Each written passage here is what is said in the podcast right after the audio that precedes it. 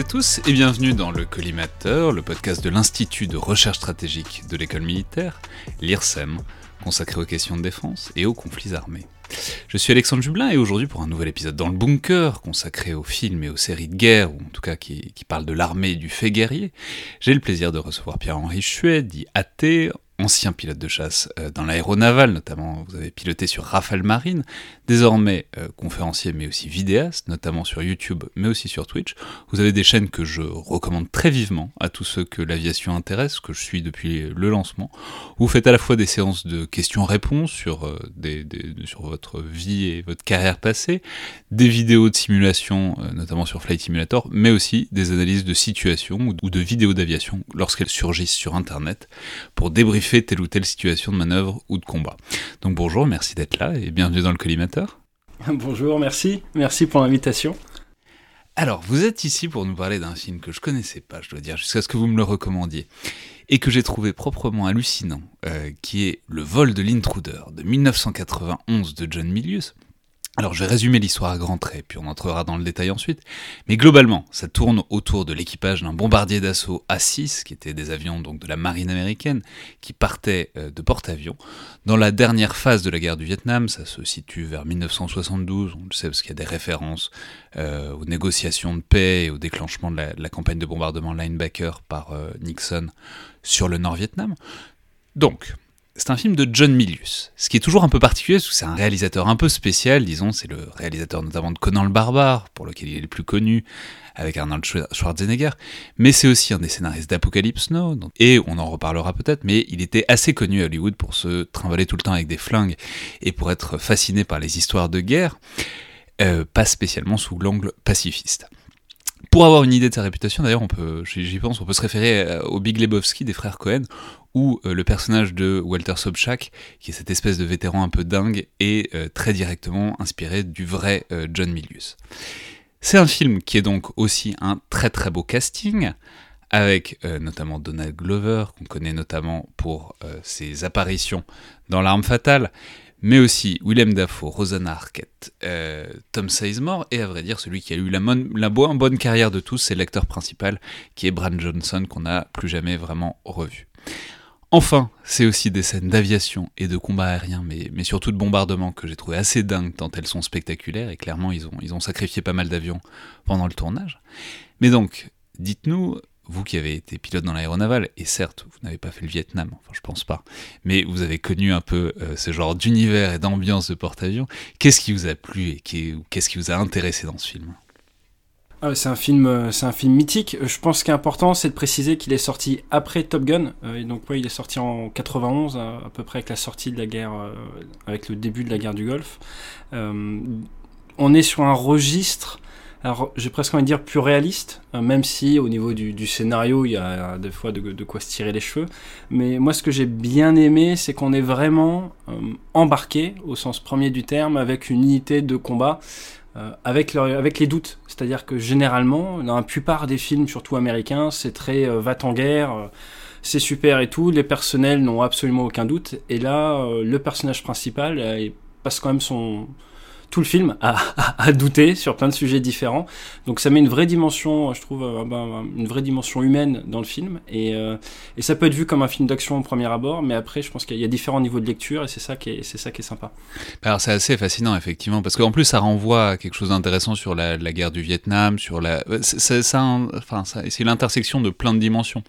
D'abord ces bombardements permanents, mais aussi, c'est ce qu'on voit rarement, c'est le, disons la représentation du sentiment d'inutilité totale euh, de la part des soldats américains, en l'occurrence des marins, qui euh, en fait c'est un peu, on peut le dire, le cœur du film, c'est-à-dire ils ont l'impression de passer leur temps à bombarder des choses qui servent à rien, et du coup un jour ils vont essayer de bombarder quelque chose qui, qui serve vraiment, et c'est ça un peu le, le nœud du film. Qu'est-ce que vous en pensez ça? C'est-à-dire de ce côté où on donne des objectifs, et au final c'est parfois le sens qui manque derrière, quoi. Justement, c'est ça qui est très intéressant, c'est qu'on a généralement tendance à dire que le militaire, il est là pour obéir euh, presque bêtement, hein, de, un certain niveau de lecture. Euh, maintenant, c'est vrai qu'on est dans des armées plus professionnelles, on a plus de renseignements, et là, clairement, le, le cœur du problème, c'est que les militaires, ils sont prêts à tout, et on le voit bien, ils sont prêts à mourir, ça leur pose pas de soucis, ils sont prêts à faire leur mission, mais ils veulent pas faire ça pour rien, et quand on les envoie se faire tuer, et, bah, il perd un de, ses, navigateurs, le personnage principal, quand ils, vont subir des pertes pour aller tirer des bombes sur des forêts parce que les renseignements sont pas bons, forcément ça vient affecter le moral. Et, euh, et je trouve ça intéressant parce que c'est une thématique qui est quand même rarement traitée. Euh, et, qui est très juste et qui est souvent auto-censuré par euh, les auteurs euh, d'autobiographies après derrière. Donc on retrouve quand même pas mal d'autocensure, je trouve, dans, tous les, récits militaires. Et, là, pour le coup, ils ont attaqué le sujet de manière assez frontale.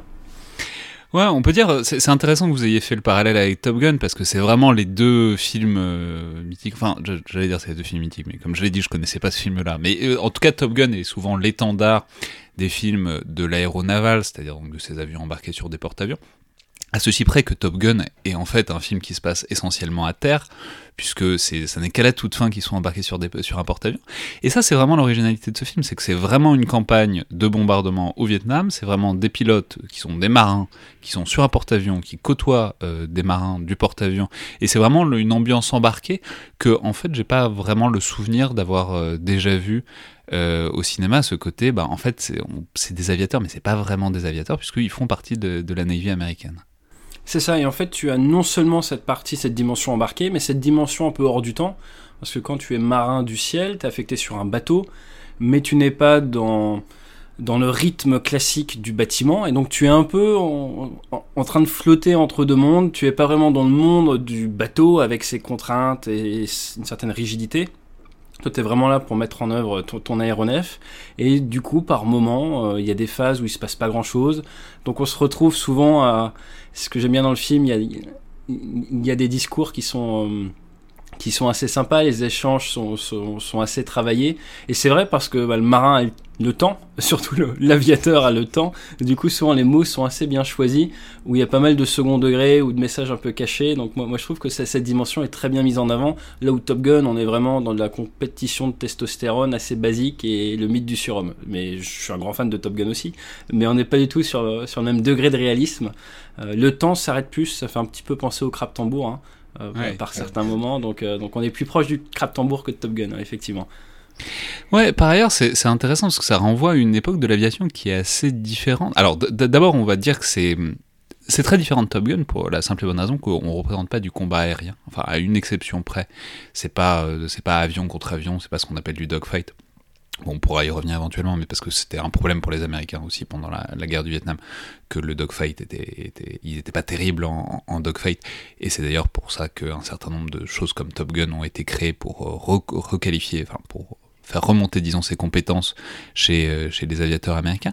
Mais en tout cas, ce qui est, ce qui est, ce qui est intéressant, c'est que c'est vraiment une représentation qui n'est pas souvent vue, c'est celle du bombardier, c'est-à-dire c'est le type, c'est l'avion qui, est, qui a pour fonction de viser le sol, entièrement le sol, qui d'ailleurs, et c'est un peu le cœur du, propos, qui se défend assez mal. Ce sont des avions qui sont là pour faire mal, mais qui n'ont pas forcément beaucoup de moyens de défense contre, notamment contre les missiles solaires, qui sont ce qu'on appelle les SAM dans le film, qui sont les grands ennemis.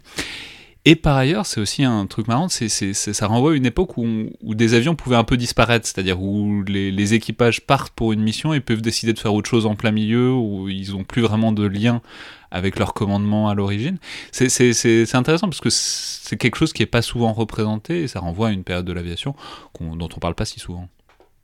Bah, euh, disparaître dans les deux sens du terme, c'est-à-dire que tu peux disparaître des écrans et aller faire un peu, voilà, te, te réinventer des objectifs, ce qui n'est pas forcément impossible de nos jours non plus, hein, mais surtout euh, ne pas rentrer, au sens où le Vietnam est quand même une guerre où il y a eu énormément de pertes, et euh, il y avait une présence de, de, missiles solaires et de, canons antiaériens de, de, défense solaire qui était juste monstrueuse, donc avec énormément de risques, énormément de pertes et des, et des pilotes des équipages qui subissaient quand même de, très lourdes pertes. Là où de nos jours, on est quand même sur des théâtres d'opération beaucoup plus aseptisés, avec une, une vision de la prise de risque qui n'a absolument, absolument rien à voir. Ouais, et c'est vraiment c'est amusant parce que c'est pas habituel de voir ce, ce, sentiment de vulnérabilité des aviateurs. Euh, on sait les, les armées modernes sont des armées où on perd peu de monde, mais alors c'est particulièrement vrai de l'arme aérienne où c'est vraiment très rare d'avoir des pertes de nos jours parce que les avions sont bien plus performants en général que, que les défenses solaires. Ou en tout cas, ils s'aventurent pas dans ce genre de situation. Et là, il y a une sorte de d'idée qui, qui, est vraiment, euh, enfin, que je pense qu'on n'avait pas tellement vu depuis. Euh, peut-être la bataille d'Angleterre, quoi. L'idée que, quand on part, on peut très bien ne pas revenir et qu'en fait, être aviateur, c'est quand même pas bien confortable parce que quand on est sur un territoire ennemi, il y a quand même de grandes chances de ne pas revenir. Mais ouais, je pense que si on regarde les chiffres, ils sont quand même assez, assez parlants, hein, mais on n'en parle pas souvent. Euh, mais le Vietnam, hein, les Américains ont perdu à peu près euh, 10 000 aéronefs, donc que ce soit avions, hélicos ou, des sortes de, de, drones de l'époque, mais c'est 3744 avions qui ont été perdus, euh, perdus au combat là-bas, euh, enfin perdus tout court, et 5607 hélicos, donc c'est juste monstrueux. On n'a pas... Euh, on est loin d'avoir 10 000 aéronefs dans les forces armées, en tout cas en France. C'est des chiffres assez monstrueux.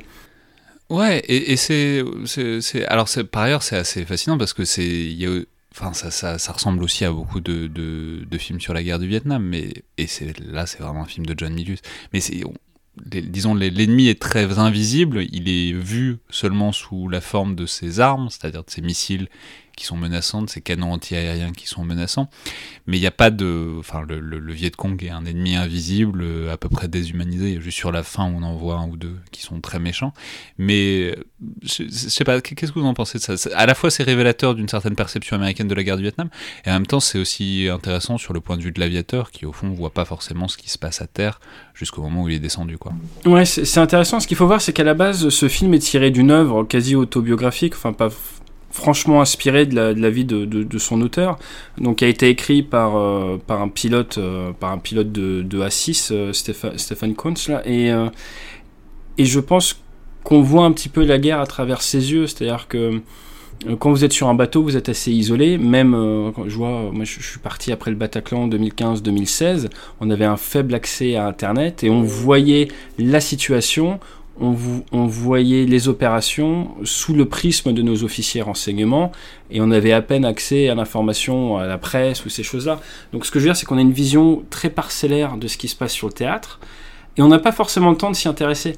C'est-à-dire qu'on est tellement pris par notre quotidien, par nos préparations de mission, par, euh, par les fonctions qui sont les nôtres. On voit qu'ils ne sont pas que pilotes, ils ont également des fonctions managériales à côté. On est sur un bateau, on a quelques officiers dans l'unité, il faut gérer les hommes et tout.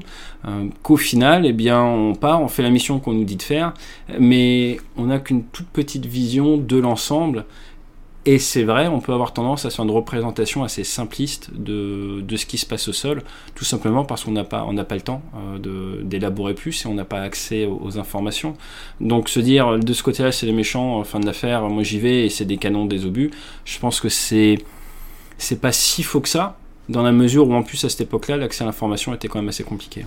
Ouais, ça c'est assez fascinant dans le film parce qu'on voit, en, gros, ils cherchent à bombarder Hanoï. Euh, parce qu'ils ont, enfin, bon, ils ont, ils ont une grosse cible à Hanoï, donc ils ont envie de bombarder Hanoï. Et ce qui est fascinant, c'est voir qu'il y, a à peu près aucun moyen de savoir où, est où à Hanoï. Se, choper un plan d'Hanoï, c'est un enjeu monstrueux. Ils sont obligés de faire du chantage. Ça, c'est encore une autre partie du, film. Mais pour, euh, pour, euh, pour réussir à, avoir un plan de Hanoï et où telle chose qui voit à la télé peut bien se trouver. Enfin, c'est vraiment très intéressant sur l'époque où bah voilà les images satellites y en avait il y en avait guère et, euh, et où pour avoir des objectifs bah, on se repérait euh, beaucoup plus avec des points euh, visuels avec euh, des renseignements et des, des repères à terre que bah, j'imagine la navigation aujourd'hui qui est largement GPS guidée etc Voilà, et puis l'autre point, c'est qu'à cette époque-là, la guerre se faisait beaucoup en très basse altitude. On voit que c'est des avions de pénétration plutôt basse altitude. Euh, leur objectif principal, c'est de détruire les défenses adverses pour pouvoir après laisser passer les bombardiers de l'US Air Force et autres. Donc ils sont constamment essayés de se cacher avec le terrain, à faire de la pénétration très basse altitude. Une très grosse charge de travail.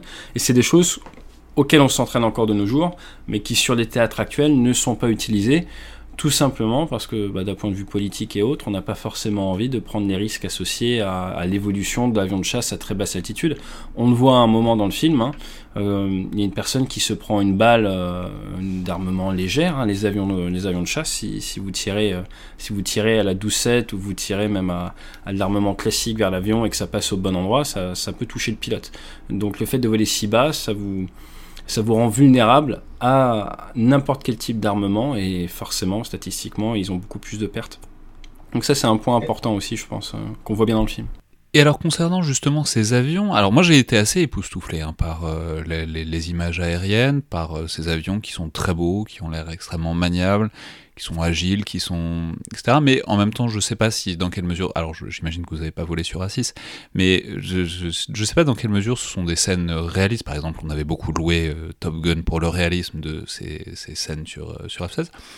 Dans quelle mesure est-ce que les scènes aériennes qui étaient montrées vous ont paru bon, des, disons des bonnes représentations de ce qui aurait pu se faire dans les années 70 euh, dans l'armée américaine. Enfin, dans la ouais, moi j'ai trouvé ça, j'ai trouvé ça assez réaliste comme de manière générale. Il y a même une scène moi qui m'a marqué pour euh, toute ma carrière, euh, qui est une scène où ils mettent en œuvre un missile de nuit. Et son navigateur, officier système d'armes, lui dit de fermer les yeux au moment du départ missile à cause de, bah de, de, la source lumineuse qui vient de la propulsion du missile. Et ça, c'est très intéressant parce qu'aux États-Unis, on y est très sensibilisé quand on fait la formation avec l'US Navy. Et ils nous apprennent justement des techniques qui est de, de fermer un œil, s'il y a une source de lumière de nuit, de manière à conserver son acuité visuelle de nuit. Hein, c'est très très important en avion, encore plus au-dessus de la mer. Euh, il y a vraiment peu de références. Et donc ça, c'est une scène qui m'avait marqué et qui m'a servi, moi, derrière, pendant, pendant toute ma carrière, où euh, j'avais tendance des fois à fermer un œil euh, au roulage, enfin, dans plein de situations, et je pensais toujours au film. Donc, j'ai envie de dire, il y a... Et où tout le monde la marine nationale se, se, demandait ce que vous faisiez avec un œil fermé. Ah ouais, mais personne voit, hein, c'est l'avantage du monoplace. Moi, je, je pilotais tout seul, j'avais l'air bête, mais, mais, mais tout seul, donc bon, j'assume. Et, euh, mais, mais, des petites choses comme ça. Par contre, d'un point de vue tactique, il y a certaines incohérences, ça on, on est d'accord, mais de manière générale, c'est assez bien rendu. On a des vols à un moment où ils s'amusent un petit peu en basse altitude. Il y a la notion de plaisir qui est importante dans le pilotage. C'est des métiers assez complexes, mais la, la, notion de plaisir est quand même assez importante dans ce métier. Et souvent, on les voit faire des tonneaux, on les voit faire, euh, enfin, mettre le, mettre le toit vers le sol pour descendre plus rapidement. Ça, c'est des, des, des manœuvres réalistes ou c'est Ouais, ouais, c'est assez réaliste en fait. Euh, on va passer sur le dos pour descendre pour rester en facteur de charge positif. C'est plus agréable, c'est mieux pour l'avion également, c'est plus efficace. Donc ça, c'est des choses complètement réalistes. Après, ils ont tendance à faire des tonneaux, s'amuser un petit peu avec les avions. Bah, ils peuvent, hein. c'est un avion qui bouge bien et tout est bien attaché parce qu'ils ont été catapultés, donc ça pose aucun souci. Ils, profitent un peu d'être sur chasseur-bombardier. S'ils sont sur chasseur-bombardier, ils voulaient peut-être faire chasseur, du coup, bah voilà.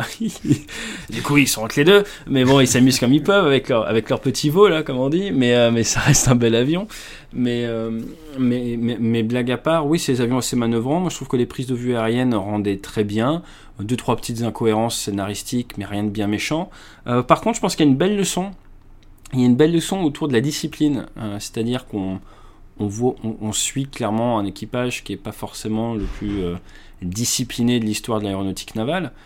Dans la marine, dans l'aéronavale, la discipline, c'est quelque chose de quand même très très important. Eux, ils s'en tirent bien, sans, sans donner trop de spoilers, ça se passe bien pour eux.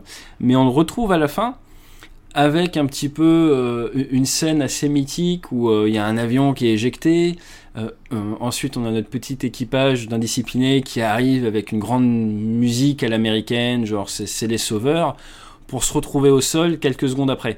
Et donc, je pense que là, en fait, c'est pour ça qu'il y a différents niveaux de lecture. C'est qu'on se dit, ah super, une salle d'action, ça tire de partout. Mais d'un point de vue purement militaire, se faire abattre deux avions en l'espace de quelques minutes par le même système solaire, c'est un des plus gros échecs, euh, enfin de nos jours, c'est vraiment pas une bonne idée, quoi. C'est-à-dire que c'est, mec, est-ce que tu as conscience de ce que tu viens de faire? Tu n'as pas le droit ça, de faire combien ça. Combien ça coûte C'est ça, mais, mais, la honte pour ton unité, quoi. C'est juste, mais non, quoi. Mais, mais non, mais c'est intéressant par ailleurs sur cette notion de discipline, parce que ce qu'on voit assez bien, c'est une sorte de pas de réaction, mais si, c'est une sorte de négociation de l'idée qu'on est hyper discipliné, il y a la discipline militaire, mais en même temps, quand, on meurt, quand c'est un truc à très haute intensité, quand ça meurt dans tous les coins, en fait, on s'autorise à faire d'autres choses.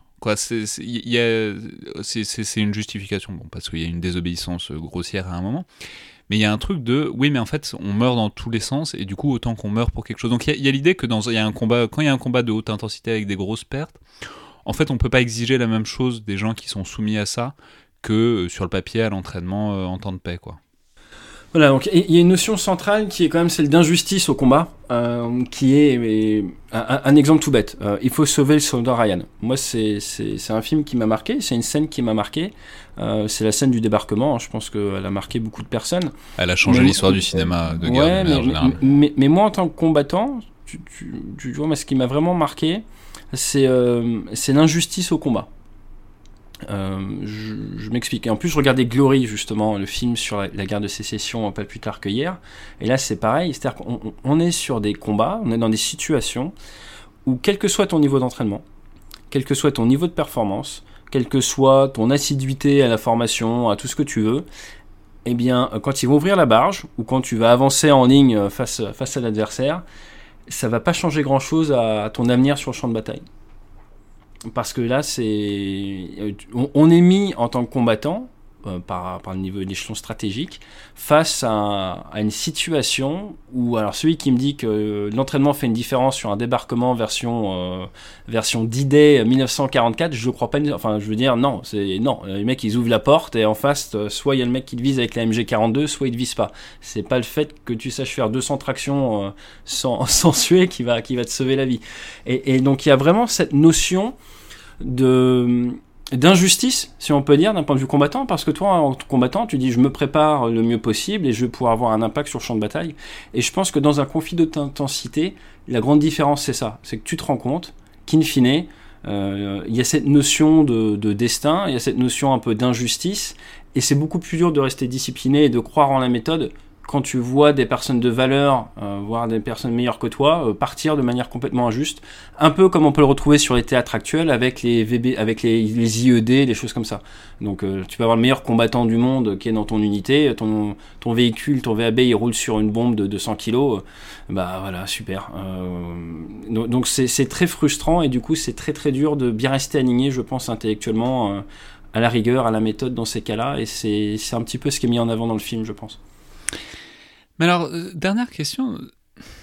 Puisque on est d'accord que c'est un très bon film, euh, enfin, c'est-à-dire pourquoi est-ce qu'on en parle si peu? Pourquoi est-ce qu'il est à ce point-là euh, peu connu? J'ai vu qu'il a un score absolument abominable sur Rotten Tomatoes de, 25%. Enfin, il, est, il est vraiment très bas. Alors peut-être qu'il a été un peu effacé par Top Gun, il y a certes des incohérences, il y a certes des problèmes, mais si on commence à regarder un peu Top Gun de près, euh, ça va pas être bien joli non plus euh, en termes d'incohérence scénaristique.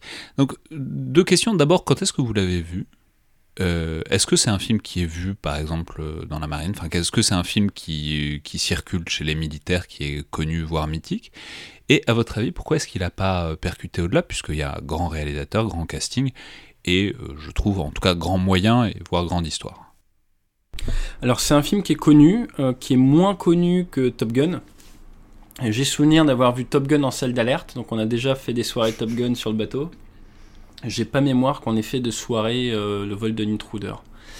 Euh, la raison est, je pense, que Top Gun va dans les clichés et c'est un petit peu le feel-good movie militaire. Euh, donc ça, ça, renforce le mythe du héros, hein, du, super, euh, du super pilote de chasse. Euh, on met de la bonne musique, on pose le cerveau, très bien. Mais on sait ce qu'on achète. On est sur du blockbuster, renforcement du héros, petite histoire d'amour et tout le monde est content. à côté de ça, je pense qu'avec le vol de l'intruder, on est à cheval entre du réaliste et du légèrement comique parce que il y a des scènes légèrement comiques. Et du coup, on est on n'est pas sur une mise en scène assez réaliste pour en faire un film mythique sur voilà exactement à quoi ça ressemblait à l'époque, ce qui en ferait presque un film historique, parce que c'est par moments sur du ton léger, il y, a des, scènes drôles et tout, qui, et la manière de jouer est, est un petit peu légère par moments. Euh, mais en même temps, on n'est pas du tout dans la glorification de l'armée américaine, euh, avec on ressort de là en, ayant le sentiment que, que c'est voilà qu'on a été super puissant comme pilote pendant 90 minutes à cause de ces phases de doute et, des pertes également euh, du, côté américain. Donc je pense que puisqu'on est un petit peu entre les deux, bah, ça n'a pas vraiment, ça a pas vraiment réussi à, prendre son envol, sans, mauvais jeu de mots, parce qu'on était à la, à la, croisée de deux chemins et, et je pense que c'est pas forcément un bon placement. Ouais, on, bah, on peut juste dire pour euh, terminer que c'est vraiment extrêmement dommage parce que c'est un film très agréable à regarder, très intéressant sur un moment, euh, mais aussi sur un, moment d'équipement, un moment euh, où, l'arme aérienne était conçue d'une certaine manière, notamment par, par les Américains, et aussi sur l'intersection, soit dit en passant, entre la guerre et la politique plus généralement, puisqu'on voit que ce qui se passe sur un théâtre peut avoir des conséquences diplomatiques et stratégiques plus larges. Donc, je recommande, on recommande très vivement Le vol de l'intruder de 1991 de John Milius. Le dernier film en date de John Milius, ça a un peu coulé sa carrière de réalisateur, mais euh, elle était déjà euh, suffisamment, suffisamment remplie euh, jusque-là. Merci beaucoup Pierre-Henri Chuet. Merci à vous, merci. Puis bon visionnage. Si vous connaissiez pas le film, c'est le moment d'aller le regarder. Il y a, y a, des belles scènes, bien pushy. ouais, et je renvoie tout le monde évidemment à, à votre chaîne YouTube et à votre chaîne Twitch où vous produisez extrêmement régulièrement. Merci beaucoup.